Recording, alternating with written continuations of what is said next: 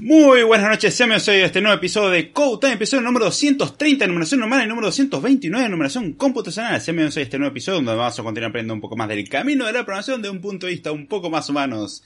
En este episodio vamos a continuar con lo que veníamos hablando del episodio anterior de Code Time. Sí, ¿de qué veníamos hablando antes? Analíticas. Porque si un tema que es importante y se lo suele ignorar tanto del, del punto de vista de producto como el punto de vista de desarrollo, son las analíticas. Por diferentes razones en general eh, producto hay veces que no sabe interpretar ciertos datos o no sabe cómo utilizar las herramientas que se utilizaron para hacer analíticas, eh, si es que se utilizó alguna. Y del lado de desarrollo, eh, eso lo digo incluso de un punto de vista personal, yo no le daba importancia a eso hasta que vi su valor y dije, no, no me imagino trabajar sin este tipo de herramientas. No es algo sencillo adaptarse al principio porque es como muchos datos y tengo que prestar atención a, ciertas cuestiones y requiere un mínimo grado de disciplina. Gracias a las herramientas que existen hoy en día, implementarlo no es complicado. Si es que usamos una herramienta de tercero, y vamos a hablar de esto un poco más al final del podcast. Pero hay veces que uno tiene que saber sacar conclusiones en base a datos. Porque no es lo mismo tener una tonelada de información a saber lo que eso me está queriendo decir.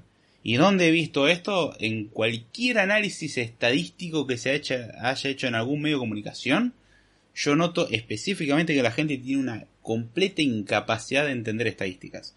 No es que uno sea un estadista, que uno conozca mucho de estadísticas y bla bla bla, pero me doy cuenta de la incapacidad que hay. ¿Significa que para entender el tema de analíticas necesito estudiar probabilidad y estadísticas?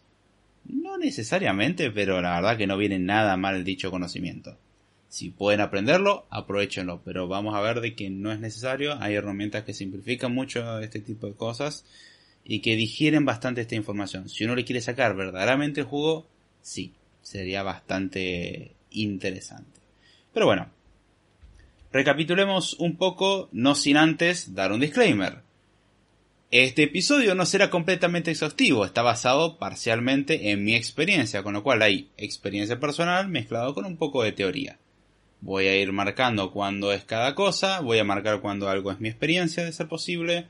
Así que entiéndase de que esto no es un artículo enciclopédico, esto no es una página de documentación. Si usted quiere un contenido estrictamente formal y que usted pueda traducir lo que yo estoy diciendo a texto tal cual y plasmarlo en un libro para decir escribo un manual, este no es su lugar.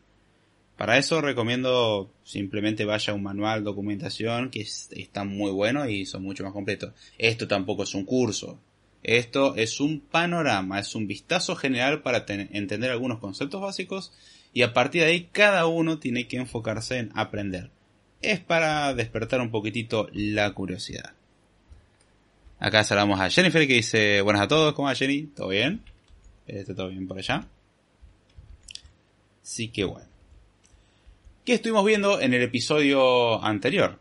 Bueno, hablamos sobre las analíticas, que justamente vimos que era una de las cosas más importantes que teníamos que tener si queremos que nuestra aplicación sea exitosa. Si nosotros tenemos un sistema, una aplicación, y queremos sobre todo que este sistema que está expuesto al público sea exitoso, necesitamos analíticas. ¿Por qué?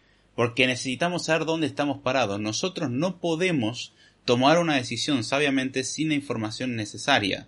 Si no, sería caminar a ciegas y rogar llegar, básicamente. Y nosotros queremos tratar de que nuestro sistema, que nuestra aplicación, que nuestra plataforma le vaya bien. Entonces tenemos que entender cuál es nuestra situación actual y cómo podemos mejorar nuestra situación actual. Porque si algo estamos queriendo es que lo que usamos nosotros lo use más gente. Queremos un éxito mayor. O incluso si estamos dentro de una aplicación o algún sistema interno para una empresa, Queremos que la cantidad de crashes de nuestro sistema sea la menor posible, que el rendimiento sea el mayor posible. ¿Qué necesito para eso? Tener un poco de trazabilidad de cuál es nuestra situación. Para eso usamos analíticas. El concepto de analítica es muy amplio, como mencionamos en el episodio anterior. Va desde conocer los recursos que se están consumiendo, saber qué cosa está haciendo el usuario en cada momento, va en combinar esa información, calcular tiempo, es, es una combinatoria bastante compleja. O sea, es recolectar mucha información de ser posible y obviamente digerirla. No basta con recolectarla. También es necesario digerir esa información para tomar decisiones inteligentes. Lo que hoy en día se conoce en parte como Business Intelligence y Data Science y esas cosas, básicamente se alimentan un poco de esto.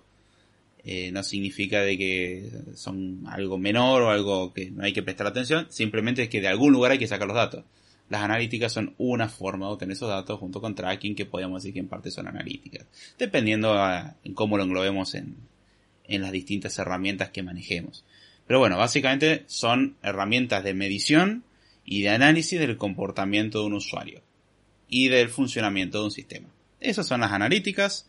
Hablamos del por qué eran importantes y que principalmente nos permiten identificar qué funcionalidades son más usadas y cuáles son menos usadas, tratar de descubrir cuáles son los hábitos de uso de nuestro sistema, predecir ciertos comportamientos de ser posible, eh, medir el impacto que tenemos, por ejemplo, en una campaña de marketing. Vimos que teníamos muchos usos para las analíticas.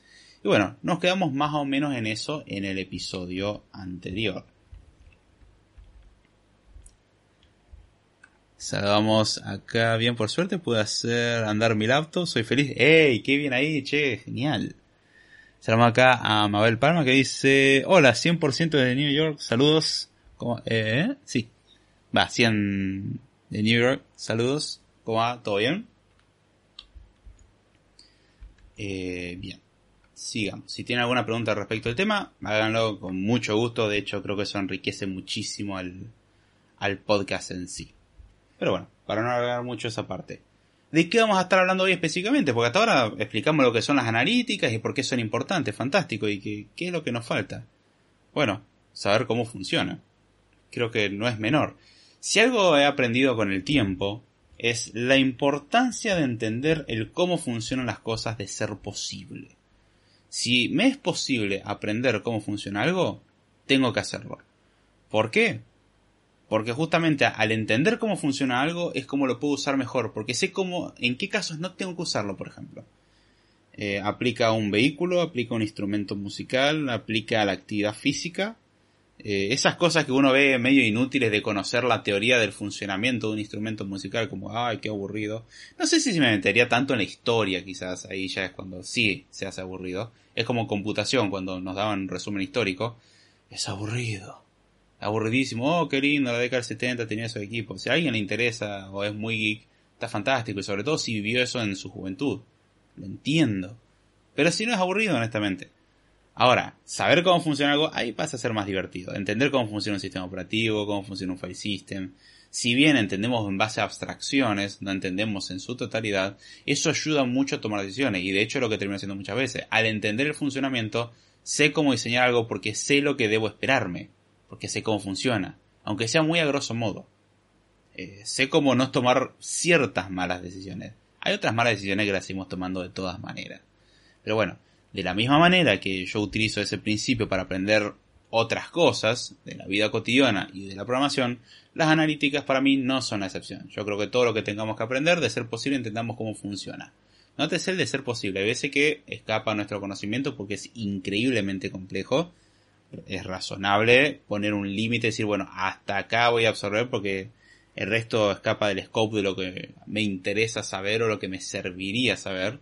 Es como entender hasta el último detalle cómo funciona un sistema operativo, a mí no me sirve de mucho si yo quiero saber usar bien un sistema operativo. Si yo quiero implementar cosas para ese sistema operativo, sí. Pero si yo quiero usarlo, no aporta gran valor honestamente. Así que bueno, ¿Cómo hacemos analíticas? Es la pregunta. Porque está todo muy bien con que necesitamos analíticas y son importantes, pero ¿cómo lo hacemos? Y acá es donde entran en juego los famosos SDKs, o Software eh, Development Kit, o kits de desarrollo, en donde tenemos un montón de proveedores que ya resuelven en parte nuestro problema. Porque algo que podríamos vernos tentado, y vamos a ver más cerca al final del episodio, porque eso puede no ser una muy buena idea, que digamos, es a ¿Y por qué no me implemento mi propio sistema analítico? Al fin y al cabo es tan sencillo como registrar ciertas cosas. Yo me envío a mi servidor la información de lo que está haciendo el usuario. Y acá es donde voy a hacer un paréntesis. Muchos dicen, oh, eso es espionaje, eh, nos están queriendo robar la vida y qué sé yo. Y tengo que admitir de que es un área muy border, es muy difuso. Eh, hasta qué punto es espionaje y hasta qué punto es obtención de información para una mejor experiencia de usuario. Porque sé que siempre se dice, no, vamos a recolectar esta cantidad bestial de información para brindarte una mejor experiencia. Clásico de sistemas operativos y software propietario. Detalle en todo esto, puede esta información ser usada para una mejor experiencia. Y me toca ver casos de cerca. Hay casos en donde esta información realmente se utiliza para mejorar la experiencia de usuario. ¿Por qué? Porque esta información es increíblemente útil para el desarrollador a la hora de intentar resolver problemas. A la hora de intentar encontrar roces, eso igual entraría más del lado de UX, pero a la hora de intentar resolver ciertos problemas, como por ejemplo detectar crashes, detectar anomalías de comportamiento, ahí es donde tener analíticas es muy importante, ayuda muchísimo. Sin eso, básicamente estamos, como dijimos, trabajando a ciegas. Entonces, la forma más sencilla que tenemos es usar herramientas de terceros para lograrlo. ¿Por qué no hacemos nuestra propia versión? Porque uno dirá, bueno, fácil. Guardo información yo y lo guardo en el servidor y ya está. La gente no entiende la magnitud de datos de la que estamos hablando. Sobre todo si estamos hablando de una aplicación de un uso bastante amplio. Les voy a contar entre algunos casos que me sucedieron y algunos casos teóricos que conozco. Pero eso lo dejo para más adelante. ¿Cómo implementamos en primera instancia un sistema de analítica? Imaginemos en una aplicación mobile o en una página web. En una página web es un poco más difuso en dónde va la analítica, tengo que admitir. ¿Por qué? Porque ¿dónde corresponde que yo traquee información, que yo guarde cierto registro de algo? ¿En la página web como tal o en el backend que es a donde voy a pedir la información? Y alguno me podrá decir, eh, ¿por qué no los dos? Del lado de backend vamos a saber qué datos solicitamos y tenemos el camino más cortito, sin el overhead de hacer una petición. Y del lado del frontend podemos eh, obtener un seguimiento de las interacciones del usuario. Porque el frontend, ahí es donde va a interactuar el usuario. la interacción del usuario es inevitable que se haga del lado del frontend. Sí o sí va a tener que hacer algo en frontend. Puede que sea algo del frontend, llama algo del backend y listo. Pero si tenemos una página web, bueno, lo que es interacción del usuario, frontend. Lo que es procesamiento de datos y esas cosas, pueden ir del lado del backend podemos, cuando enviamos la respuesta al usuario, dejar un registro de qué es lo que obtuvimos, o podemos mandar la información al usuario en el frontend y que el frontend decida qué es lo que hay que tener un seguimiento, qué es lo que guardar y qué es lo que no. Hay que tratar de no caer en un poco un overhead de decir, bueno, voy a pedirle algo backend para que me traiga la data de la cual yo voy a elegir cierta información y la voy a volver a mandar al backend. Eh, hay que tratar de reducir ese tipo de pérdidas de tiempo, de recursos, de conexión a internet, etcétera. Hay que hacerlo con cuidado. Pero bueno, desde el punto de vista móvil, ¿cómo lo hacemos? Y este tipo de cosas la terminamos haciendo eh, con algún SDK que lo instalamos tanto para Android, para iOS, o algún híbrido tipo React Native o Flutter o lo que sea. Existen un montón de soluciones que justamente aprovechan algunas optimizaciones de mobile y del nativo para tratar de hacer esto de la forma más eficiente posible. Usamos kit de desarrollo justamente porque son productos que ofrecen empresas, los cuales ya en parte, empresas o comunidades open source, son herramientas que en parte ya se encargan de nuestro problema más allá de lo que esperaríamos, porque no solamente se encargan de obtener el registro y guardarlo en algún lugar, hay veces que en servidores propios, y hay veces que nuestros servidores, porque nos proveen el programa, imaginémonos una herramienta open source, la herramienta open source per se no guarda nada en ningún servidor porque no sabe dónde guardar y de hecho lo que suele pedir es indicar dónde guardar las cosas. Entonces instalamos la herramienta de analítica en nuestro sistema y después le decimos, bueno, cuando traqueamos algo hay que guardarlo en este lugar, porque en algún lugar hay que persistir la información. Las analíticas, se habla mucho de analíticas en tiempo real. ¿Significa que no se guardan? No, significa que se guardan y que también tenemos acceso a un procesamiento en tiempo real. ¿Cómo es esto? Nosotros necesitamos almacenar la información para tener una perspectiva a largo plazo. Si nosotros queremos observar un panorama de acá a hace seis meses y ver cómo se han ido comportando los usuarios, cómo se ha ido comportando una aplicación, cómo ha ido el rendimiento, necesitamos tener un registro histórico. Esa información sí o sí hay que guardarla. Ahora, si yo quiero saber cuántos usuarios están usando una aplicación en vivo, esa información no necesariamente necesito guardarla permanentemente, pero en algún lugar esa información tiene que estar para que algún sistema se encargue de hacer las cuentas. Ejemplo de todo esto último que estoy diciendo, YouTube. O cualquier red social. Las redes sociales persisten los datos y YouTube, la cantidad de en vivos, de gente que están viendo un en vivo, justamente se refresca lo más en tiempo real posible sin que esto sacrifique el rendimiento, si podemos hacerlo así. Entonces, nosotros necesitamos herramientas que se encarguen de tomar ciertas decisiones sabias y elegir cuándo guardar, cuándo no, o hacer las dos cosas, guardar los datos y usar esos datos para un análisis en tiempo real. ¿Es necesario usar una única herramienta o podemos usar varias? Y la respuesta a esto es, podemos hacer lo que se nos cante, cada approach tiene su pro y su contra.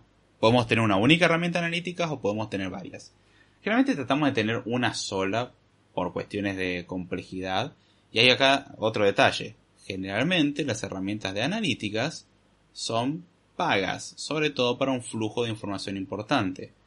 ¿Por qué? Porque la cantidad de información que hay que almacenar y procesar para una aplicación mediana a grande es ridículamente grande. Y si le hablo de gigas de información por día, no se espanten, es normal. Estamos hablando de logs, registros, trackings, de lo que sea.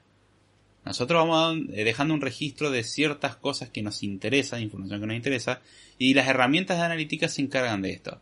Aplicaciones de analíticas muy conocidas desde hace muchos años, que bueno, han ido ganando y perdiendo popularidad, pero conocidísimas y que creo que a esta altura nadie puede desconocer si está en el mundo de la informática. Tenemos las analíticas de Google y las analíticas de Facebook o hoy en día Meta. Pero bueno, eh, las de Facebook han caído un poquitito en popularidad. Eh, en su tiempo tenían mucho más peso que hoy. Hoy se enfocan más en otra cosa. Pero las de Google siguen siendo muy conocidas al punto que son Google Analytics. Eh, de hecho es la base sobre la cual nosotros podemos poner anuncios en una página web. Para, para usar AdSense o servicios similares generalmente tenemos que enganchar con Google Analytics porque Google Analytics es la que nos permite tener las analíticas, justamente, eh, de, por ejemplo, cuánta gente entra a un blog nuestro, cuánta gente ve un video, eh, y esto lo brindan un montón de herramientas. Desde el punto de vista de YouTube, hay algo que tengo que admitir, que las herramientas analíticas que tienen son muy buenas. La información que brinda Google en general suele ser bastante buena, eh, a diferencia de otras herramientas que son entre crípticas y que no te dicen nada o mienten de hecho, hay algunas empresas acusadas por mentir en justamente las estadísticas que muestran. En el caso de YouTube suelen funcionar bastante bien, por ejemplo. Eh, las, analíticas que brinda Google son muy buenas. A cambio hay un precio. Y se llama revisen la cantidad de requests que hace su página. Eh, aunque ustedes no estén haciendo nada. Cuando ustedes hacen clic en algo, ¡pum! Request. Hacen otra cosa, ¡pum! Otro request. Y así. Cada interacción que uno tiene con la página puede desembocar justamente en un request hacia los servidores de Google donde se registran esas analíticas. Después Google lo que hace es digerir esa información y nos la da en forma de cómodos dashboards eh, y conclusiones que ella saca por nosotros. Esa es la gracia de las herramientas analíticas. No solamente se encargan de la recolección de información, lo cual no es tan sencillo como parece, no solamente se encargan de, entre comillas, el transporte de dicha información, no solamente se encargan del almacenamiento de esa información, ya sean servidores propios o en servidores a los cuales nosotros le demos acceso, sino que también se encargan de digerir esa información. Y no es fácil eso último. Recolectar la información no es sencillo y digerirla es mucho más complicado porque podemos llegar a sacar conclusiones erróneas, sobre todo a la hora de predecir cuál es el comportamiento de un usuario. Porque podemos ver que un usuario toca este botón y luego va a esta pantalla y luego va a esta otra pantalla y luego va a esta otra pantalla y sacar la conclusión de que no continúa en el flujo eh, porque no ponemos los textos de forma correcta. Porque no le indicamos al usuario de que no se le va a cobrar de más. Porque no le mostramos al usuario un incentivo para hacer algo así. O puede pasar de que el usuario no continúe porque literalmente el botón de continuar se bloquea. Nótese cómo una cuestión de rendimiento o una cuestión de literalmente un bug, o sea, un mal funcionamiento, lleva a no concluir con una experiencia de usuario completa y que las analíticas indican de que el usuario llega hasta cierto punto y no avanza más. ¿Por qué? Porque el botón de continuar está deshabilitado, no pueden continuar. Y uno diría, bueno, pero no tenemos seguimiento cuando el usuario toca el botón de continuar. Sí, tenemos seguimiento de eso. Problema, si el botón está inhabilitado no reacciona al ser presionado. Entonces, nunca tenemos registro de ese caso. Y ahí vemos cómo tenemos una conclusión errónea en base a la información que tenemos. Hay que tener mucho cuidado a la hora de sacar conclusiones. Y justamente, generalmente lo que se hacen son lo que se conoce como proof of concept o pruebas de concepto de vamos a probar este cambio mínimo para ver si tiene un impacto positivo en el usuario. Si tiene un impacto positivo, probablemente el problema venía por este lado. Si no tiene impacto en el usuario, una de dos o tenemos que ser un poco más agresivos, o sea, no tan suavecito el cambio, tiene que ser un cambio más grande, o literalmente al usuario no le interesa. O sea, estamos entendiendo mal al usuario y al usuario realmente no le interesa algo. Acá vemos cómo entra un poco en juego el tema de la experiencia de usuario. Eh, hay que jugar un poco con la experiencia de usuario, lo que se ofrece como producto, eh, lo que queremos saber, la información que se nos brinda. Es una combinatoria que hay que saber manejarla bien. Ah, y que esto sea relativamente eficiente. Lo que nos permite a nosotros los SDK es dejar de pensar en qué información tenemos que recolectar, porque los SDK, por ejemplo, se pueden encargar de recolectar información de qué tráfico de red hay, es decir, qué tan saturada está la red. Eh, ver cuántos requests hace nuestra aplicación en paralelo. Eh, no necesariamente a nivel de sistema operativo, aunque hay algunos sistemas de tracking que sí exceden a la capacidad de la aplicación y tratan de obtener toda información posible a nivel sistema operativo. Y hay información que el sistema operativo la, brinda, como por ejemplo la lista de aplicaciones instaladas. Eh, en algunos casos uno podría acceder al file system, entonces podríamos tener que la aplicación cada cierto tiempo escanea el file system para tratar de identificar ciertos patrones en los archivos y mandar esa información. No mandar los archivos, sino que la aplicación incluya en su composición eh, algunas configuraciones o algunas funcionalidades que permitan acceder a archivos, revisarlos, intentar identificar patrones y enviar qué patrones se encontraron. Decir, bueno, esta persona se saca muchas fotografías. Bien, ya vemos por dónde va la cosa. Y en base a un análisis muy bruto, puedo decir de las fotografías tienen este contenido. Eh, esta persona se la pasa mucho tiempo en tal aplicación. Son, esa es información que ya ahí sí roza bastante, por no decir que puede pasarse bastante de lo que se conoce como privacidad y estamos violando la privacidad del usuario. Y hay que tener mucho cuidado de no caer en eso.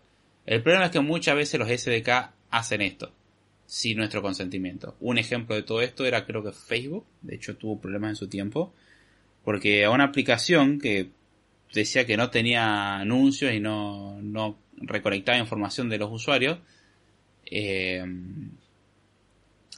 tenía, o sea, según Google, hacía recolección, creo que era Google, eh, tenía recolección de información no autorizada. Y los desarrolladores estaban como, no, nosotros no hicimos nada. Y acá suena como la típica excusa de, ah, te querés lavar las manos. No, no, literalmente no habían hecho nada malo. ¿Cuál era el detalle? Ellos tenían instalado el SDK de Facebook. Y Facebook, aunque uno lo tuviese deshabilitado, cuando comenzaba la aplicación, comenzaba el motor de Facebook a tratar de capturar todo lo posible. Entonces el SDK que se usaba para el login también eh, realizaba analíticas y el problema de eso es que estaban recolectando información incluso sin que esa opción de analítica estuviese encendida. Después lo que tuvo que hacer creo que Facebook fue apagar eso porque eh, no estaba nada bueno. Sea, uno desactiva algo y aún así sigue funcionando. Mm, dudoso. Lo cual no quita que el sistema operativo lo pueda hacer. El sistema operativo puede hacer lo que quiera, no necesita de nuestro consentimiento. Aunque nosotros desactivemos la, geolocalización, el teléfono puede encenderla a nivel del sistema operativo. Si no, en un dispositivo Android y cuéntenme. Pueden hacer lo que se les cante. Sin el consentimiento del usuario. Ay no, pero hay un indicador que me dice si está prendido o apagado tal cosa. Si el indicador es físico, es una cosa. Ahora, si el indicador es por software, no significa nada eso. O sea, yo puedo agarrar y cambiar el software para que nunca prenda el indicador y ya está. Hay que tener mucho cuidado con eso.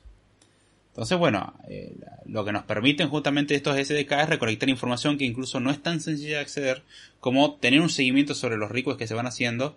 Obviamente, dependiendo de la plataforma, uno puede hacer más o uno puede hacer menos. De hecho, Apple hace unos años hizo un cambio drástico en sus políticas de cómo permite traquear información, tratando de hacer anónima eh, la información del usuario. Entonces, si uno inicia sesión, por ejemplo, con eh, no Apple Cloud, con el login de Apple, eh, uno lo que puede hacer es anonimizarse porque lo que expone el login de Apple es un correo electrónico falso que es un proxy hacia nuestro correo electrónico de verdad. Entonces, si nos cae mal la cuenta que está spameando nuestro correo electrónico eh, falso, podemos dar de baja la cuenta de correo electrónico falsa manteniendo nuestra cuenta real intacta. Y eso dificulta mucho cierto seguimiento, cierta retención de información. Lo mismo que uno hoy en día para poner anuncios en su aplicación tiene que tener un identificador de anuncios y cosas por el estilo. Es, es más complicado que antes y el terreno de analítica se ha puesto un poco más rebuscado. Así que hoy en día toca eh, a las herramientas analíticas ser más creativas en cómo recolectar información para tratar de obtener eh, el mejor resultado posible. Sobre todo a la hora de predecir ciertos comportamientos de usuario, ya un poco invadiendo su privacidad. Si no invadimos la privacidad del usuario, basta con tener seguimiento de los movimientos que hace dentro de nuestra aplicación, donde nosotros lo controlamos sin problema. El tema del anonimato del usuario o no es otra historia. Acá dice Marcos Hermoso, hola David, gracias por el contenido, escucho en diferido y me parecen buenísimos. Solo eso, la primera vez que engancho en vivo. Eh, gracias, che, muy lindo comentario, se aprecia un montón y espero que disfrute del episodio. Si aceptan comentarios, déjalo eh, en el diferido, deja comentarios en el video lo que sea y si hay algo en particular te interesa hablar o o algo que te haya gustado o no, plantealo con, con mucho gusto, sin problema, al contrario. Bien, siguiendo. ¿Qué otra información recolectaría un sistema de analíticas? Bueno, ¿qué acciones realiza el usuario? ¿Qué botón toca el usuario dentro de nuestra aplicación? Eso es lo básico que yo considero un sistema de analítica tiene que tener un seguimiento. Si toco un botón, ¿qué dice el botón? Hay veces que incluso el sistema de analítica puede sacar capturas. Lo cual lleva a que si queremos que nuestra aplicación sea segura, tenemos que asegurarnos de securizar cierto tipo de campo a la hora de la captura. Eso implica conocimiento de ciertos SDKs del sistema operativo, etc. Es más complicado, pero no por ello deja de ser posible. Eh, de hecho, si uno tiene una aplicación que tiene que gestionar datos sensibles como tarjetas de crédito, etc., ese tipo de, de cuidados de seguridad o restricciones de seguridad las tiene que tener porque si no se come un problema legal muy grande. Pero bueno, los SDK, gracias a Dios, se encargan de todo este tipo de recolección en general y funcionan muy bien. ¿Tiene que ser sí o sí Google o Facebook? No, hay herramientas que permiten tener todo esto y simplemente nosotros lo tenemos que hostear. Al estilo como funciona GitLab. GitLab, a diferencia de GitHub, podemos utilizar la versión online de GitLab o podemos descargarnos la instalación de GitLab e instalarlo en cualquier servidor nuestro. Incluso lo podemos instalar con Docker. Entonces levantamos una instancia de GitLab para nosotros y podemos crear nuestro propio servidor de GitLab aislado de lo que es el GitLab online en los servidores de GitLab. Podemos tener algo protegido, si lo configuramos bien con VPN y todo, para que solamente la gente de nuestra organización acceda al GitLab con los correctos controles de seguridad y todo, sin depender de la disponibilidad del servicio de GitLab. Incluso podemos tener versiones viejas de GitLab, lo cual no sé si es tan recomendable, eh, pero podemos gestionar ese tipo de cosas. Entonces son, son esas herramientas lindas que está bien.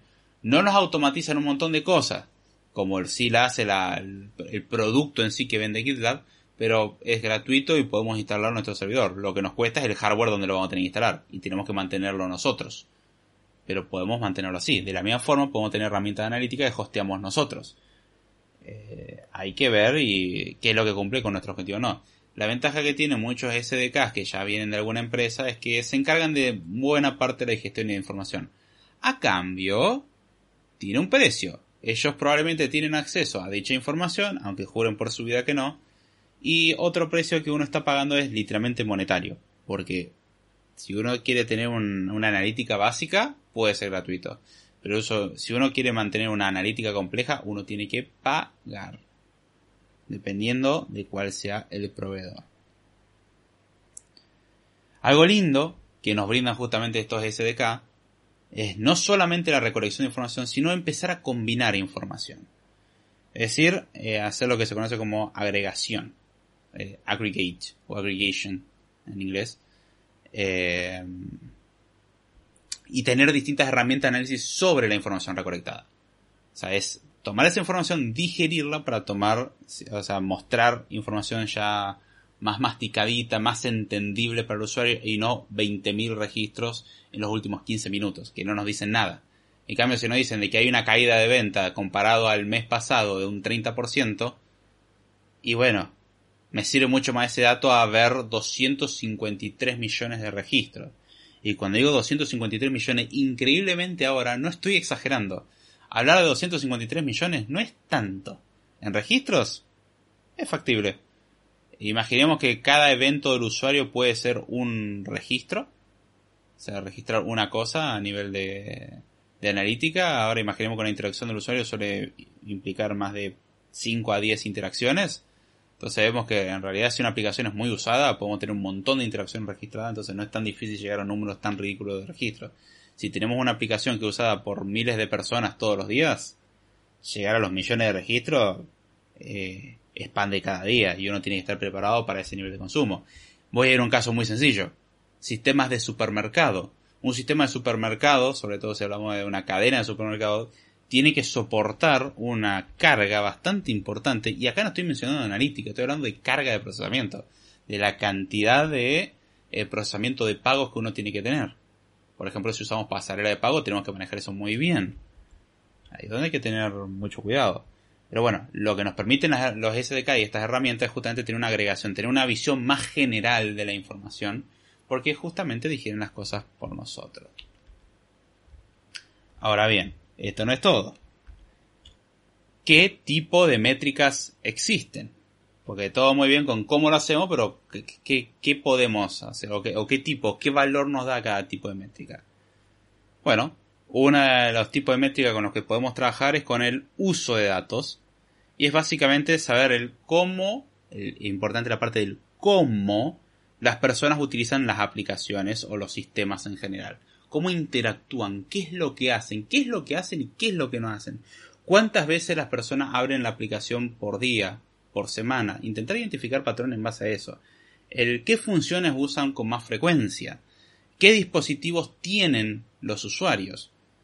Eh, qué características podrían quedar fuera de disponibilidad debido al dispositivo. Y a esto voy a ir, por ejemplo, lo que sucede con la, gran dicotomía con las aplicaciones de, ok, sale un nuevo, una nueva versión del sistema operativo que da compatibilidad a súper nuevas características, pero las versiones viejas no lo tienen. O hay un cambio de paradigma relativamente grande en el desarrollo de una plataforma, como ser en el caso de iOS, eh, Swift UI o en Android Jetpack Compose. Son dos formas de desarrollar de forma declarativa, nativa, desarrollados por los que se encargan de hacer sistema operativo o similares. Jetpack Compose, por el lado un poco de Jet, creo que está del lado medio de JetBrains y Jetpack y, Google, y del lado de eh, de iOS tenemos Swift UI que es desarrollado por la mismísima Apple y es un framework nuevo y dan compatibilidad a eso, pero a partir de ciertas versiones del sistema operativo porque no pueden garantizar la compatibilidad para atrás. Eso en particular es algo muy Apple y es muy molesto. Y a diferencia de web no podemos tener un polyfill. Polyfill es básicamente algo que nos permite implementar algo si es que esto no está implementado. Es decir, si yo quiero usar una funcionalidad y que sea compatible con todos los navegadores, algo que se utiliza mucho son los polyfills, porque uno lo que dice, bueno, ¿este navegador soporta esta feature? Sí, listo, no hagas nada. ¿Este navegador soporta la feature? No. Bueno, implementalo. Ejemplo clásico, función fetch. Hay navegadores que tienen la función fetch para hacer requests y hay navegadores que no. En el caso de que no lo tenga registrada la función fetch, bueno, el polyfill se encarga de registrar la función fetch. Entonces yo no me tengo que preocupar si esa función existe o no existe. O sea, ese tipo de capas intermedias que nos permiten asegurar que algo está implementado sirve de mucho, pero hay veces que no podemos. Lo mismo que cierta característica está disponible a partir de cierta versión en adelante. Hay cosas que el sistema operativo puede abstraer muy bien, pero hay otras cosas que no. O hay cierto nivel de control de hardware que no lo vamos a poder tener. O por ejemplo, si identificamos que nuestros usuarios tienen siempre dispositivos un tanto antiguos, sabemos que no podemos aprovechar tantas características nuevas que tienen los sistemas operativos. Por ejemplo, si el, de repente, no sé, iOS o Android dicen, Ponemos de forma nativa soporte para reconocimiento facial de forma ultra cómoda y nosotros queremos utilizar ese método biométrico, tenemos un problema. En otros dispositivos que no tienen ese sensor no vamos a poder aprovecharlo. O queremos aprovechar la característica de realidad aumentada. Pero vemos que nuestros usuarios tienen iPhones viejos. Y eso lleva a que no, tiene tanto sentido invertir tiempo en implementar quizás una feature de realidad aumentada en Latinoamérica o, no sé, Argentina. Eh, porque sabemos que nuestros usuarios tienen dispositivos viejos que no soportan eh, las características de realidad aumentada que vienen de forma nativa en el sistema operativo. Estoy mencionando algo así muy a grosso modo, o no soportan compatibilidad con cierto motor de rendering, entonces no, sabemos que no tiene tanto sentido invertir en eso. O sea, es mejor utilizar nuestros recursos en otra cosa. Si nosotros vemos que nuestros usuarios tienen celulares lentos, no tiene sentido empezar a meterle información o, procesamiento súper pesado o animaciones súper complejas. Ahora, si vemos que la mayoría de nuestros clientes tienen dispositivos mucho más nuevos o tienden a actualizar su dispositivo, el invertir en usar nuevas features no está nada mal, porque sabemos que nuestros usuarios lo pueden aprovechar y es darle un valor agregado. La idea no es desperdiciar recursos, es aprovecharlo de forma sabia, pero para hacer eso tenemos que tener la información que nos indique cuál es el comportamiento del usuario, qué es lo que le interesa, porque muchas veces pasa, me pasa en mi trabajo del día a día, eh, que hay una idea o una feature nueva que se quiere implementar, uno la implementa y uno no sabe si el usuario le interesa esa feature o no. Y nos ha tomado por sorpresa ciertas características que nos parecían, la verdad, poco importantes. Eh, en otros casos, eh, los usuarios la consideran como muy importante. Y hay veces que al revés, features que nosotros las vemos como muy valiosas, tanto del lado de producto, management y desarrollo, de que, hey, eh, esta, esta característica está muy buena, y el usuario no la usa. Y uno la promociona y el usuario no la usa. Y ahí es donde uno se tiene que preguntar, ¿por qué no la usa? ¿No le interesa o no lo entiende? Porque quizás le interesa, pero no está entendiendo muy bien de qué se trata. Pasa. Si uno comunica mal las cosas, puede generar confusión y, por ejemplo, dar un sistema de créditos sin interés, lo cual suena a una estafa, pero hay formas de hacerlo sobre usuarios confiables, o sea, darle el beneficio a usuarios muy confiables de, hey, te doy este descuento, te doy este beneficio, porque sé que no, es muy poco probable que intente hacer algo raro. En cambio, un usuario nuevo o un usuario que siempre paga en efectivo, yo sé que ese usuario, va, no sé qué tan confiable sea. Entonces, y si veo que es un usuario que cancela muchas veces compras o cosas por el estilo, y no me conviene. En cambio, un usuario que sé que compra muchísimo y me conviene ofrecerle más cosas. Porque sé que es muy probable que le interese. Um, financiaciones y cosas por el estilo porque ayuda a retener al usuario y a, o sea, lo que se conoce como retención o fidelización.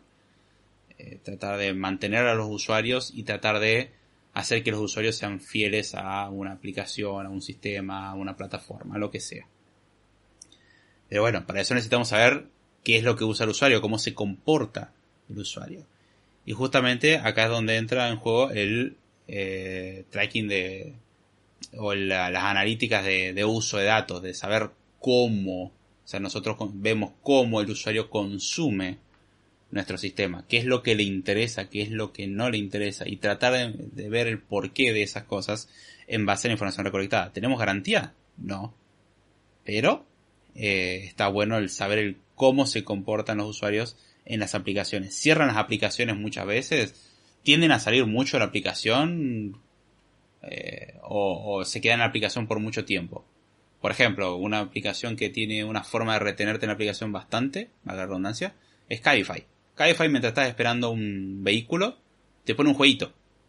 El jueguito es muy sencillo, pero es una forma de mantenerte en la aplicación y de no distraerte. Eh, e incluso podés dar el beneficio de, bueno, cierta cantidad de puntos, un cierto descuento. Son cosas que parecen sencillísimas, pero que pueden tener un impacto positivo, sobre todo cuando conocemos la tendencia a las adicciones que tienen los usuarios.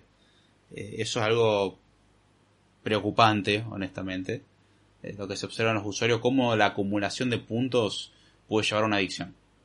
Eh, es increíble cómo las aplicaciones hoy en día pueden llevar con mucha facilidad a la ludopatía en base a puntos. Oh, voy a hacer este un montón de cosas para ganar 10 puntos y así voy a poder acceder cuando tenga 10 mil millones de puntos y voy a comprar un colador. Y me va a salir gratis. Solamente me tomó mucho tiempo. Muchas plataformas hacen esto cuando están comenzando de dar eh, pagar por usar o por consumir contenido de la aplicación y una forma de fidelizar gente y bueno, que esa gente recomiende. Clásica de trae a un conocido y te damos tal beneficio. A vos y a tu conocido. Eh, son campañas de fidelización. Hay que ver cómo reacciona uno al respecto. Otras analíticas que nos interesan. Tener no solamente datos eh, de uso, o sea, de cómo se usa la, aplicación, sino eh, datos de comportamiento o sea, el cómo se comporta y el por qué, mejor dicho, se comporta. El entender en base a la data recolectada por qué un usuario reacciona de una forma o de otra.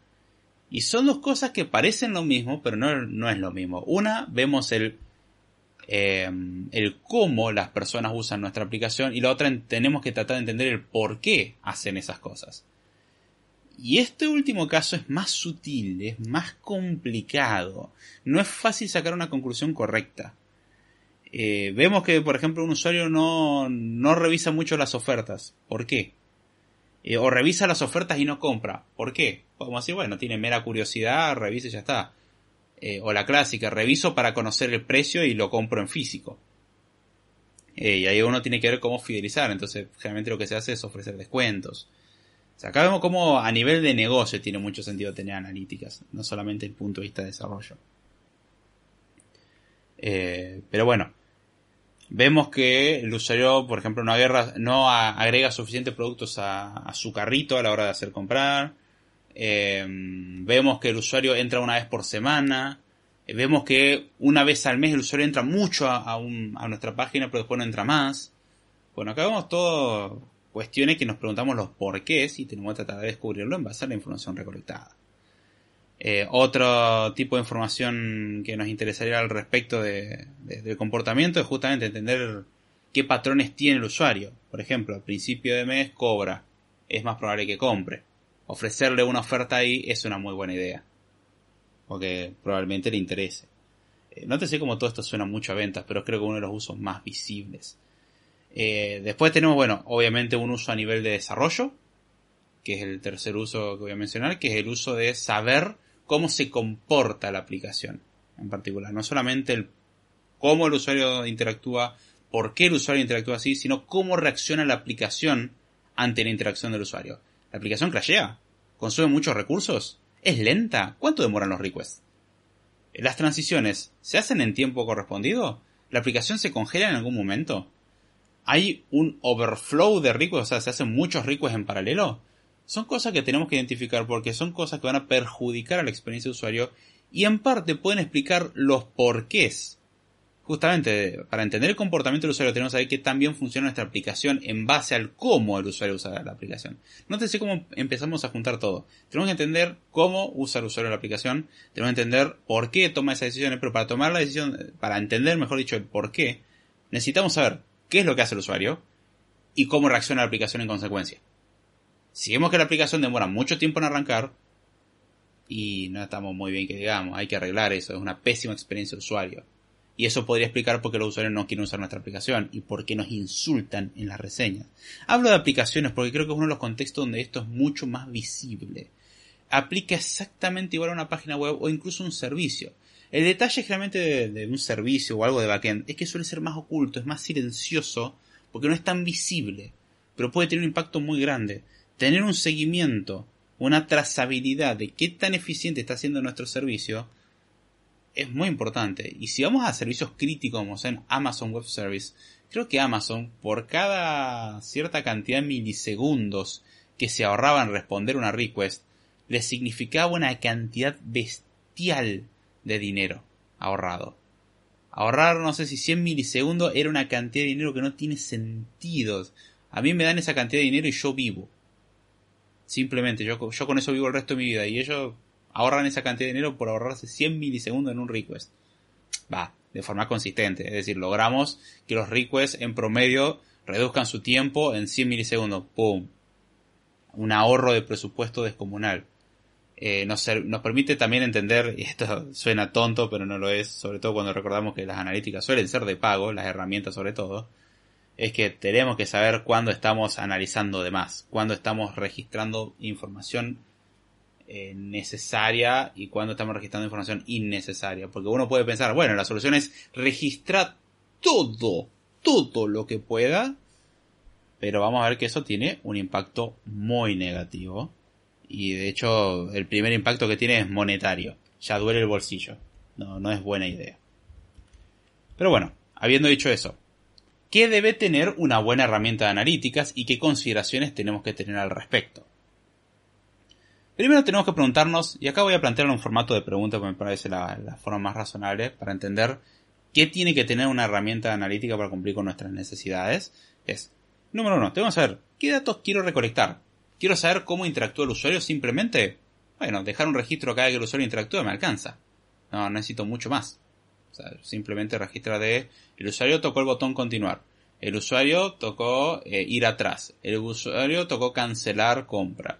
El usuario agregó un producto a un carrito. El usuario inició sesión.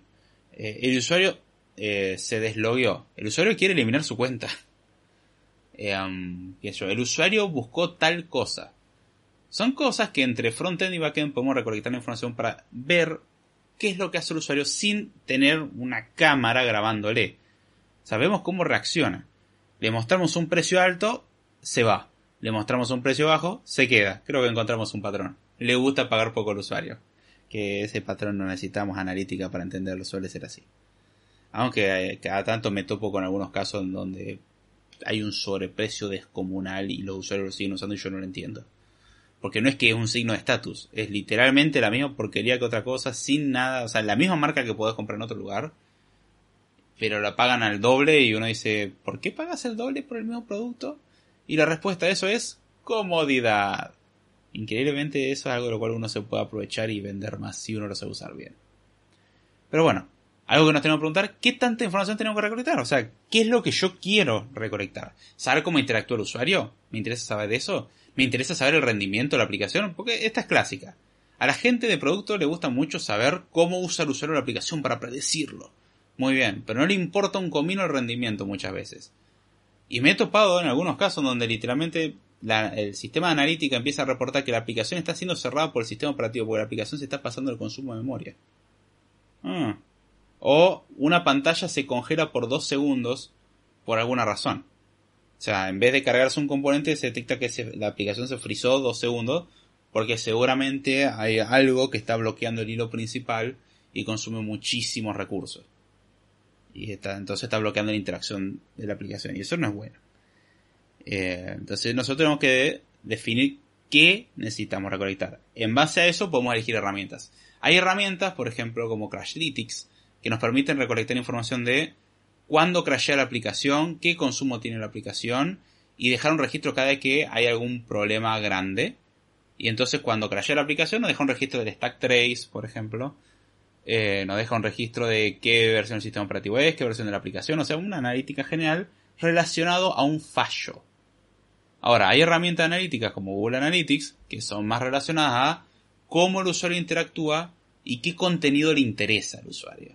Son dos cosas, son dos usos muy diferentes. Y obviamente Google brinda el servicio unificado. Si queremos podemos activar Crashlytics con las analíticas más generales. Y así, o sea, hay distintos servicios. Hay algunos que son muy específicos y hay otros que son mucho más amplios. Yo creo que tener un sistema de trazabilidad de, track, de crashes y, un poco de comportamiento básico es esencial. Sobre todo la parte de crashes. Desde el punto de vista técnico, saber cuándo te crashea la aplicación es mucho, muy importante. Eh, y el por qué. Es información muy valiosa. Si podemos intentar reproducir qué fue lo que hizo el usuario en base a la trazabilidad de cuáles fueron sus movimientos, mejor porque así podemos incluso reproducir más fácil bugs. Eso lleva de que estemos haciendo fuerza bruta durante un día a que en 5 minutos podamos reproducir un caso. Y hay una diferencia entre gastar más de 8 horas a 5 minutos. Hay veces que pagar vale la pena. Hay que pensarlo esto. Otra pregunta que nos tenemos que hacer. ¿Cómo vamos a procesar esa información recolectada? ¿La herramienta se va a encargar de procesarla por nosotros y darnos hermosos gráficos? ¿O nos dan información bruta? O sea, tenemos un montón de registros y nosotros tenemos que ser los encargados de procesarlo. Y alguno mira, obvio, quiero una herramienta que automatice todo. Y mi respuesta a eso es, no necesariamente. Hay casos donde nosotros queremos tomar decisiones en base a esos datos porque sabemos cómo consumir esos datos. Cosa que los sistemas de analítica suelen ser más generalistas. Los sistemas automatizados se encargan de, bueno, recolecto un montón de información y muestro cosas básicas como tenés tantos usuarios de Android, tantos usuarios de iOS, tantos usuarios de web, tantos usuarios que entraron por Chrome, tantos que entraron por Safari, tantos que entraron por Opera. Eh, este es su sistema operativo, estos están en teléfono, estos están en computadora. Eh, información básica, ¿sí? Este usuario está, esta cantidad de usuarios está autenticado y esta cantidad de usuarios no. O sea, esa información eh, cuantitativa y cualitativa la podemos tener así sencilla porque es fácil de calcular. Ahora, cuando tenemos que predecir el comportamiento de un usuario, eso es mucho más difícil. Encontrar patrones en grandes volúmenes de datos no es sencillo y ahí es donde entra en juego lo que se conoce como Data Science o Business Intelligence. Que le van cambiando el nombre y alguno me dirá, no es lo mismo. Probablemente el problema es que ya prostituyeron tantos ambos términos que ya no sabemos lo que significa. Es algo que esto de las eh, propuestas laborales o las ofertas laborales, en donde básicamente plantean un montón de títulos rimbombantes los cuales no me dicen nada de lo que tengo que hacer.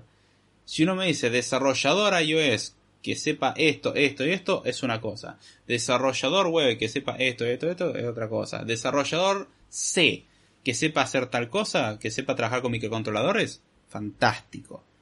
Sé lo que tengo que hacer.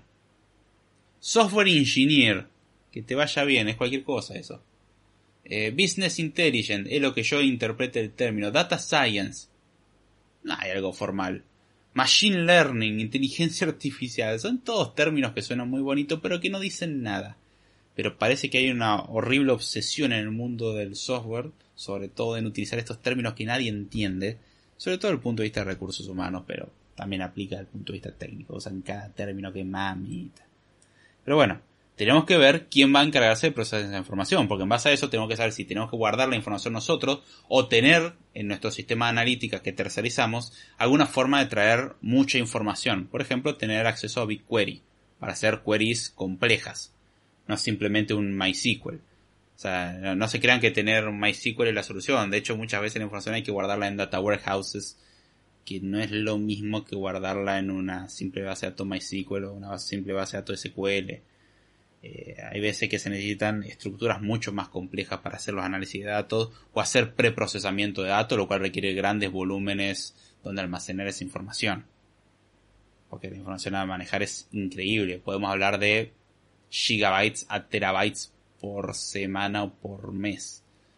Y un presupuesto de millones de dólares solamente por mantener un sistema de analítica propio o de terceros hay veces que cuando ya la escala es muy grande conviene tener su propio sistema. Pero bueno.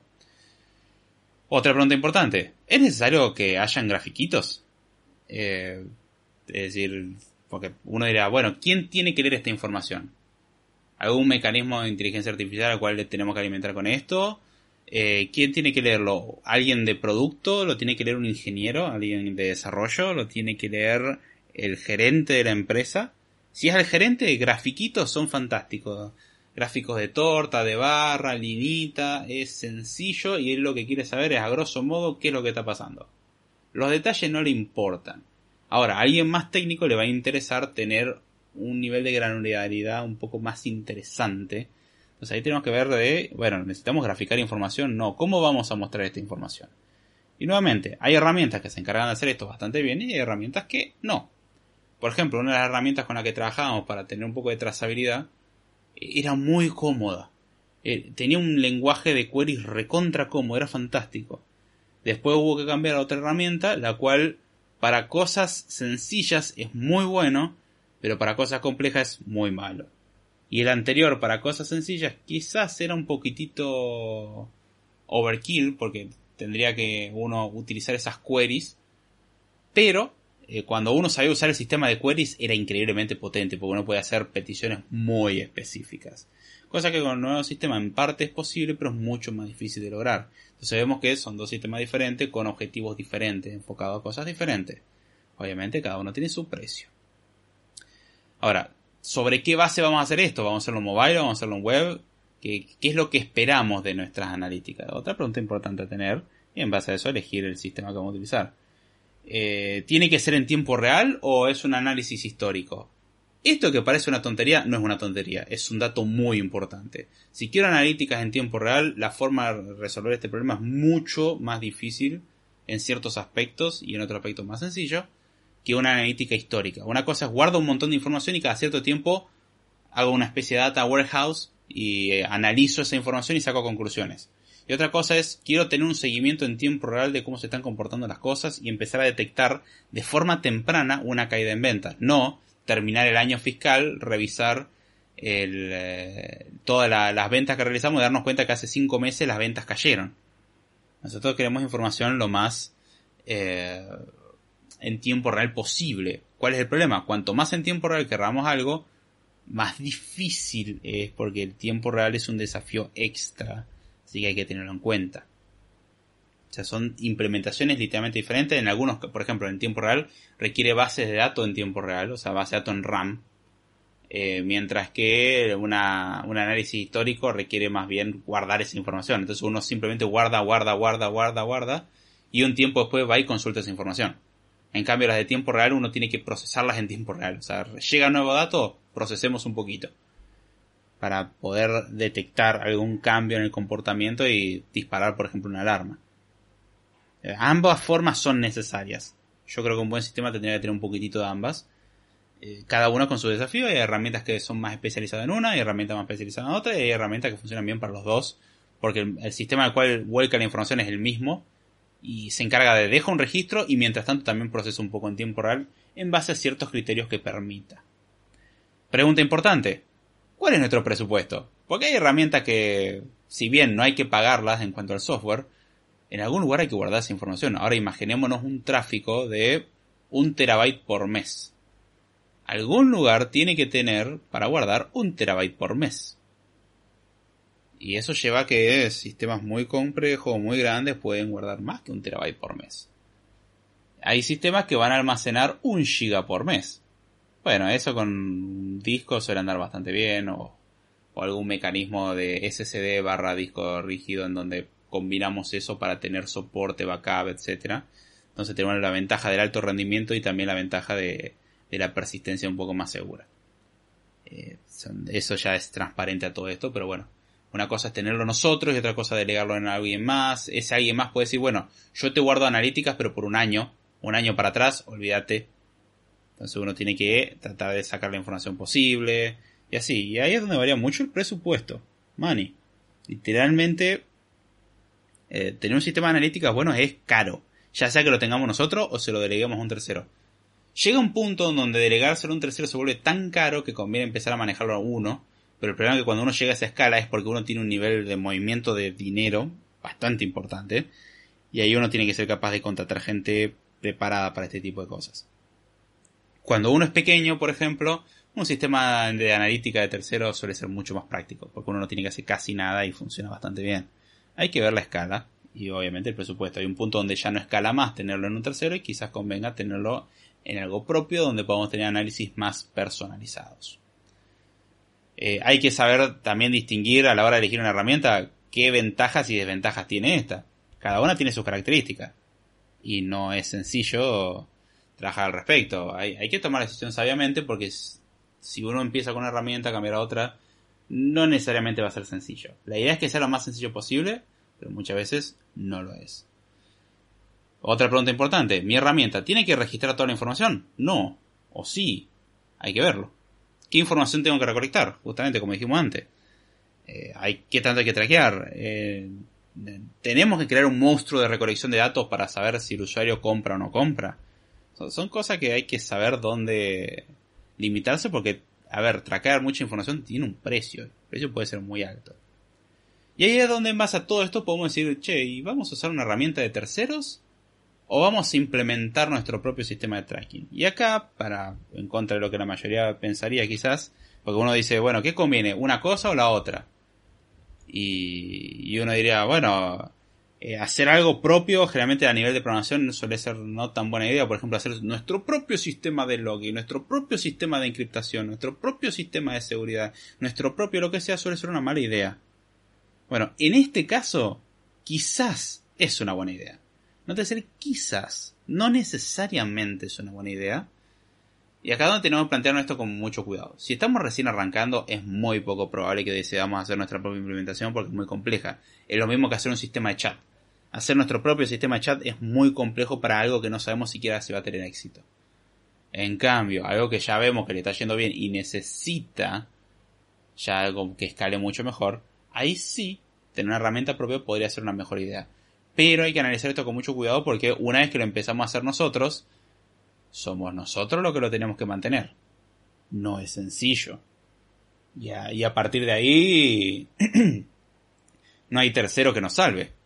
O sea, nosotros somos responsables de la herramienta. Si no la desarrollamos bien, la herramienta no funciona bien. Punto. En la herramienta tercero, el tercero tiene un, entre comillas, compromiso con nosotros de brindar un servicio de calidad. Y ellos se encargan de mantenerlo. En cambio, cuando lo mantenemos nosotros, nosotros somos los responsables. Es como ser tu propio jefe. Todo muy bien, tiene muchos beneficios, pero a cambio uno tiene que encargarse de cosas que antes se encargaba el sector de recursos humanos, se encargaba el sector de contaduría, se encargaba gerencia, se encargaban otros equipos. Si aún así nos termina conviniendo, sigamos por el lado de ser tu propio jefe. Ahora, si uno no está preparado para toda esa carga contable y administrativa, y quizás uno no está preparado para ser su propio jefe, sino que uno es un buen obrero. No hay nada malo con eso, simplemente que hay gente que no sirve para trabajar de forma independiente y hay gente que sí. ¿Es un trabajo extra trabajar de forma independiente? Definitivamente. ¿Es posible? Sí, hay mucha gente que lo va muy bien haciendo eso. Hay que saber hacerlo bien. Hay que saber analizar el caso.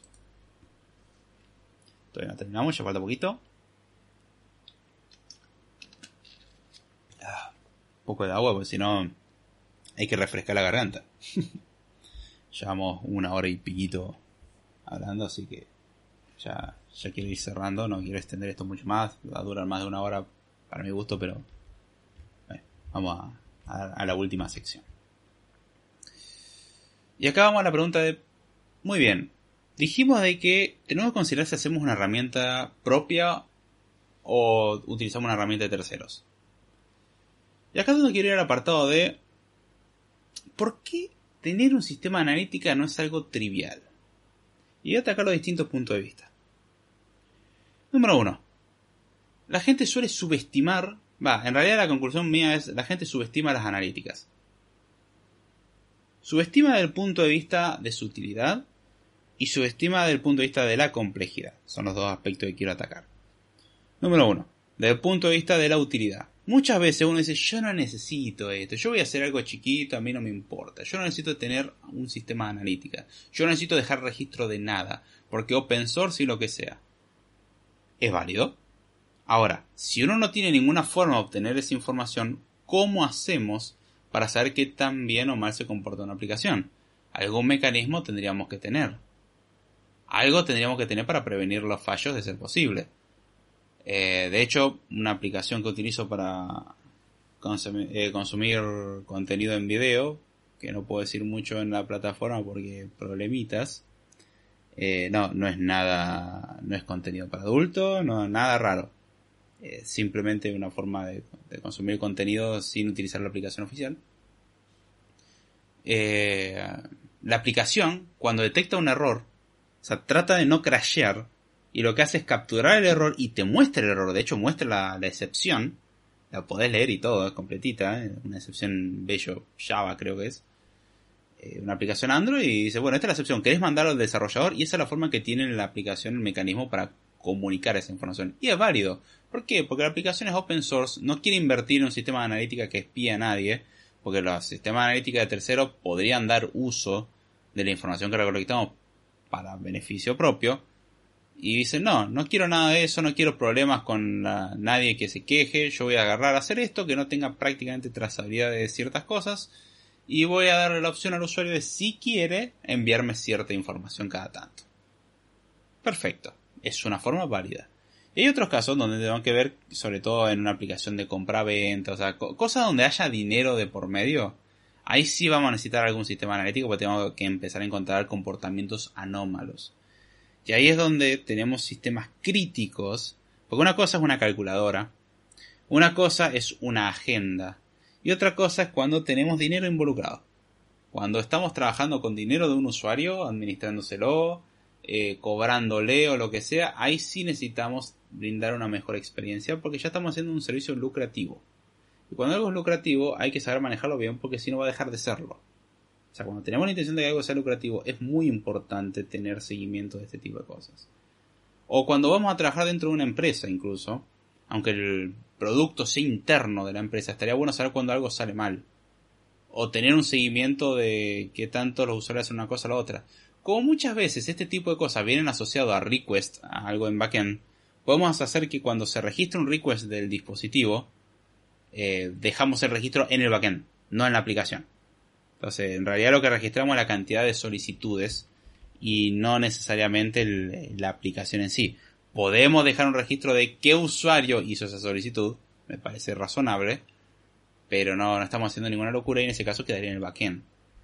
Pero bueno, muchas veces lo que pasa es que se subestima esto. O sea, uno dice, nada, ¿para qué? Yo no necesito esto, yo, yo entiendo a mis usuarios.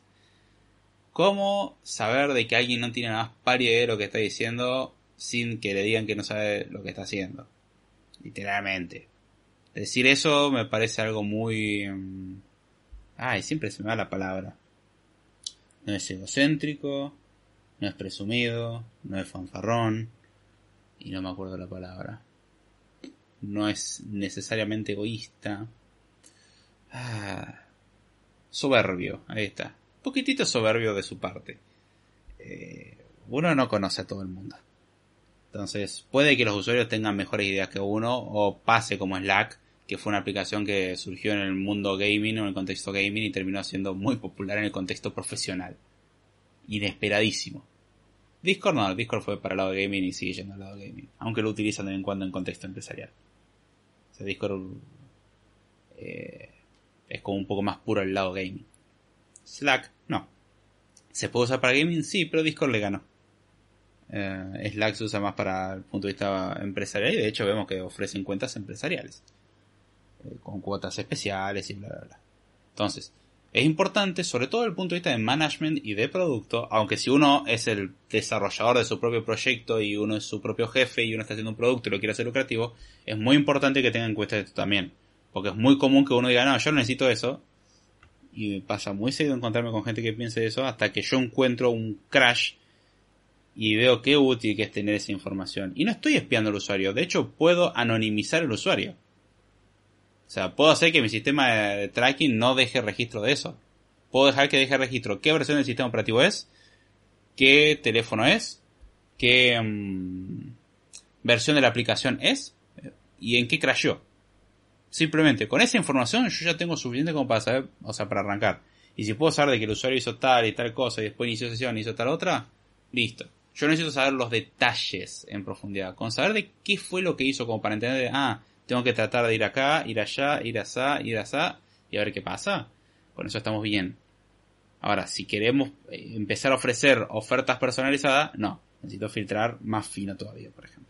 Entonces, tanto como para ofrecer una mejor calidad de servicio, ofrecer mejores ofertas, ofrecer específicamente lo que quiere el usuario, eh, o tener conocimiento en esta aplicación, es importante no subestimarlo. Y otra cosa que se subestima del punto de vista de la analítica es bueno, ya está, sencillo, me voy a hacer mi propio sistema, voy a dejar registros y listo. Uno tiene que entender lo que puede escalar un sistema. Una aplicación puede escalar muchísimo. Podemos arrancar con 10 usuarios y esa aplicación empieza a crecer, crecer, crecer, crecer. Y el backend es un share hosting. El share hosting no soporta una carga muy alta. Y de repente lo bombardeamos con 10.000 requests por segundo. El share hosting se va a caer. Entonces, son cosas que tenemos que tener en cuenta. De, de saber manejar un poquitito esta cuestión y saber entender de que hacer un sistema de, analíticas no es sencillo. Porque uno diría, bueno, fácil. Yo lo que hago cada vez que sucede, por ejemplo, un evento, hago una petición al backend diciendo, hey, acaba de pasar tal cosa. El usuario tocó tal botón y ahora tocó tal botón, y ahora mostré este modal, y ahora cerré el modal, y ahora estoy cargando, y ahora dejé de cargar, y ahora hice el request, ahora terminé de cargar el request. Primero, estamos hablando de alguien que está obsesionado con tener trazabilidad. Y segundo, si uno hace eso en aproximadamente un segundo, uno puede generar entre 2 a 5 eventos a registrar. Y eso implica, si lo hicimos muy a la, la forma straightforward, o sea, la forma directa, la forma sencilla, es cada vez que sucede un evento, le pido backend. Lo que vamos a lograr es un ataque de denegación de servicios teniendo 10 usuarios. ¿Por qué? Porque 10 usuarios que estén usando la aplicación al mismo tiempo van a tener, por ejemplo, pongámosle promedio 3 eventos por segundo. Tenemos 3 eventos por segundo en 10 usuarios al mismo tiempo, en un servicio que no soporta mucho. Ahora imaginemos esto en 100 usuarios o 1000 usuarios. 1000 usuarios, 3 eventos por segundo. Tenemos 3000 eventos para lo que serían en realidad 1000 usuarios. Y además tenemos que agregar el detalle de que los teléfonos, si bien hoy en día tienen multicore, los teléfonos no están pensados para que funcionen solamente con nuestra aplicación. O lo mismo, el backend tiene que responder a todos los usuarios. Cada demora tiene un precio. Y eso puede implicar que literalmente eh, nosotros saturemos el servicio o la base de datos, bloqueemos la base de datos porque le estamos dando con un montón de información. Ahora imaginemos que nuestra aplicación que pensamos para 10 usuarios la usan 1000 usuarios de repente. La base de datos no soporta ese nivel de transacción porque para probar con los 10 usuarios hicimos una base de datos SQLite. Y después le estamos bombardeando. Primero, si usted está usando una base de datos SQLite en producción, se lo merece. Pero hay veces que uno hace alguna prueba de concepto nomás para que te funcione algo y esto escala más de lo que esperaría. Y ahí es donde se empieza a saturar y empezamos a tener un montón de problemas. Entonces tener esto no es tan sencillo. Ahora lo mismo pasa cuando yo quiero capturar un crash. Ok, la aplicación crasheó. ¿Cómo hago yo para saber que la aplicación crashó? Necesito que la aplicación reviva, es decir, el usuario vuelva a entrar. Y ahí lo que tengo que hacer es recolectar esa información del último crash y enviarla al, al backend. ¿Cómo hacemos eso? Y ahí uno me podría decir, bueno, fácil, en vez de hacer todos los envíos de cosas, lo que voy a hacer es, bueno, voy a registrar varias cuestiones y las voy a mandar después. Es decir, voy a cachear localmente, voy a tener un buffer donde voy tirando eventos y cuando tenga los suficientes los mando. O sea, imaginémonos una empresa de paquetería. Imaginémonos que hay mucha gente que envía paquetes de Buenos Aires a Rosario.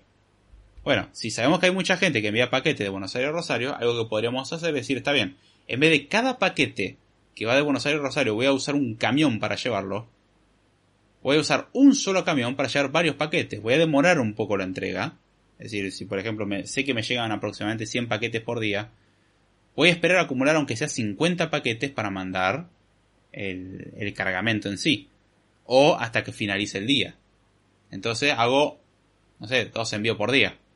Estoy dando números chiquitos para que sea fácil de calcular. En vez de 100 envíos por día, hago 2. Optimizamos 50 veces. Es mucho. Parece una tontería, pero es mucho. Entonces, si uno toma las decisiones correctas, uno puede optimizar. Problema. ¿Qué pasa si la aplicación crashea antes de que yo envíe esa información? ¿Esa información dónde la tenía? ¿En RAM? ¿La tenía en una base de datos local?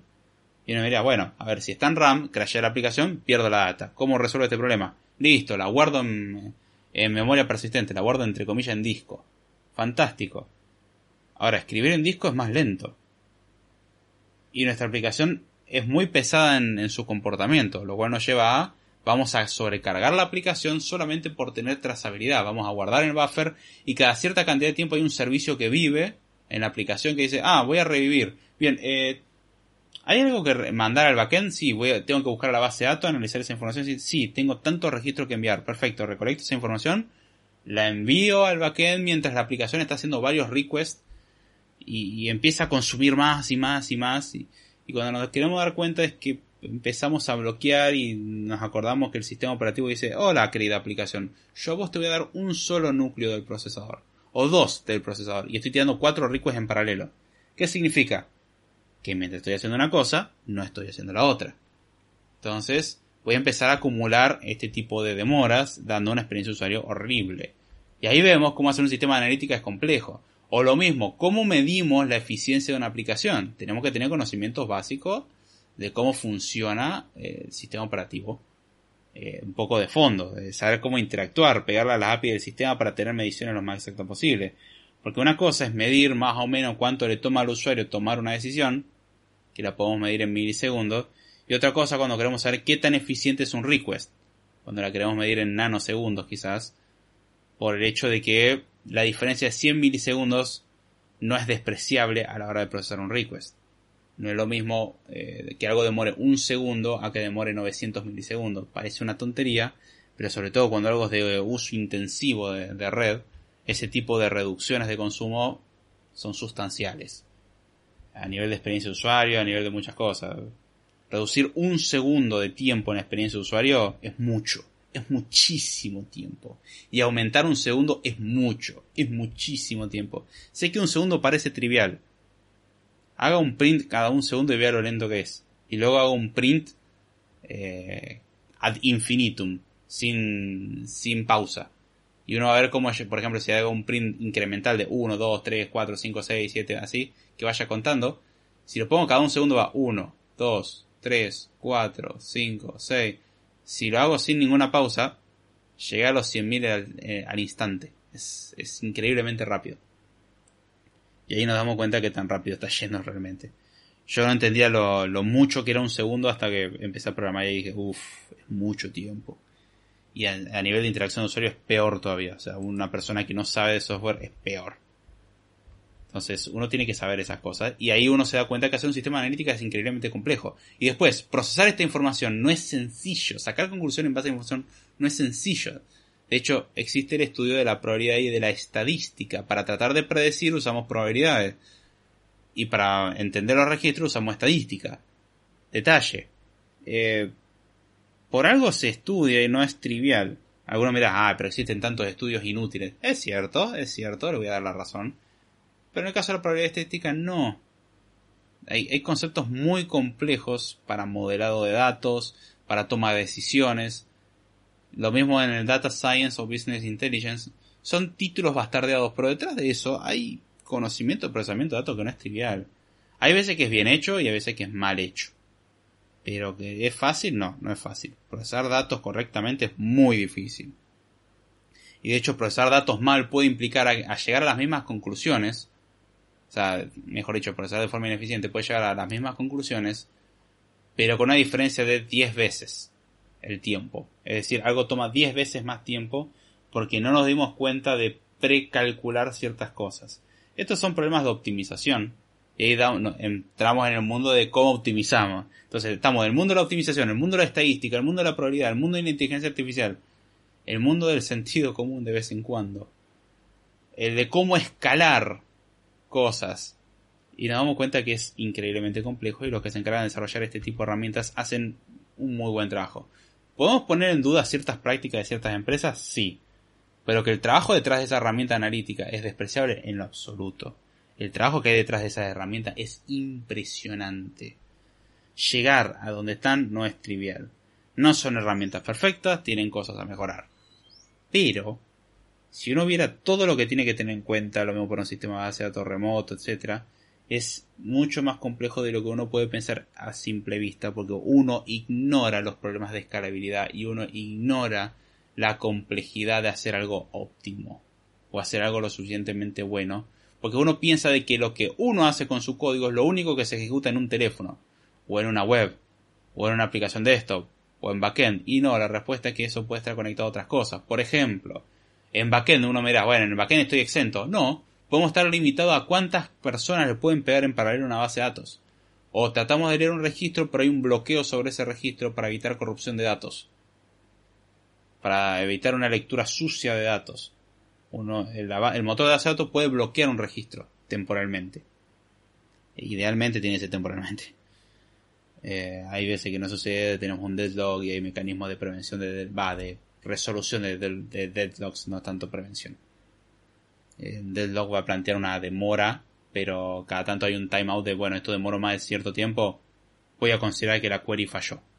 Porque no, no puede robar, hay otra gente que necesita hacer eh, usar el servicio. Entonces, esa es la, la, gracia. Uno tiene que darse cuenta de que no es sencillo. Y en el caso de, de backend, por ejemplo, uno dice, ah, fácil. Mi servidor está es capaz de soportar 10.000 requests por segundo. Pero el motor de base de datos solamente soporta 10. Eh, ¿Qué hacemos? Tengo un cuello de botella. Y aunque el servidor esté capaz, sea capaz de soportar esa carga, cuando le voy a pegar al motor de base de datos, el motor de base de datos dice, eh, soporto 10 conexiones nomás, ¿eh? Así que que vengan de a 10, porque si no, no vamos a ningún lugar. ¿Y qué pasa con los otros eh, 990 que nos quedan dando vuelta, de los 1000 que podíamos desde el servidor y los 10 que puede nuestra base de datos, y bueno, solamente que quedar esperando. Y vamos acumulando espera y vamos acumulando problemas, dolor de cabeza, pésima experiencia, etc. Entonces, hacer una herramienta analítica no es trivial, es complicado. Así que bueno, la idea es que entiendan que existen herramientas que se fijen qué es lo que les permite tener trazabilidad y en base a eso investiguen. No es necesario que lo apliquen, pero revisen a ver qué brinda Firebase Analytics, las herramientas de Microsoft, de Facebook, etc. Hagan experimentos o aplicaciones sencillas o sistemas web o de backend. No tiene que ser algo en producción, pero entiendan qué información uno puede obtener y aprendan a cómo digerir esa información. No es sencillo, es algo muy complicado. Así que bueno, espero que les haya gustado y hayan entendido eh, lo que comentamos en este episodio, que lo hayan disfrutado. Los medios de contacto están en la descripción, los medios de contribución en la descripción. Denle like, comenten, suscríbanse, esas cosas que escuchan por todos lados. Si no reciben las notificaciones de YouTube, pongan la campanita. Transmitimos Code Time, ya sea en vivo o en diferido los días lunes a las 11 de la noche, hora argentinas. Y con esto me despido. Ya sin mucho más. Ah, no, salió al revés. Ya sin mucho más. Con esto me despido y será. Hasta la próxima.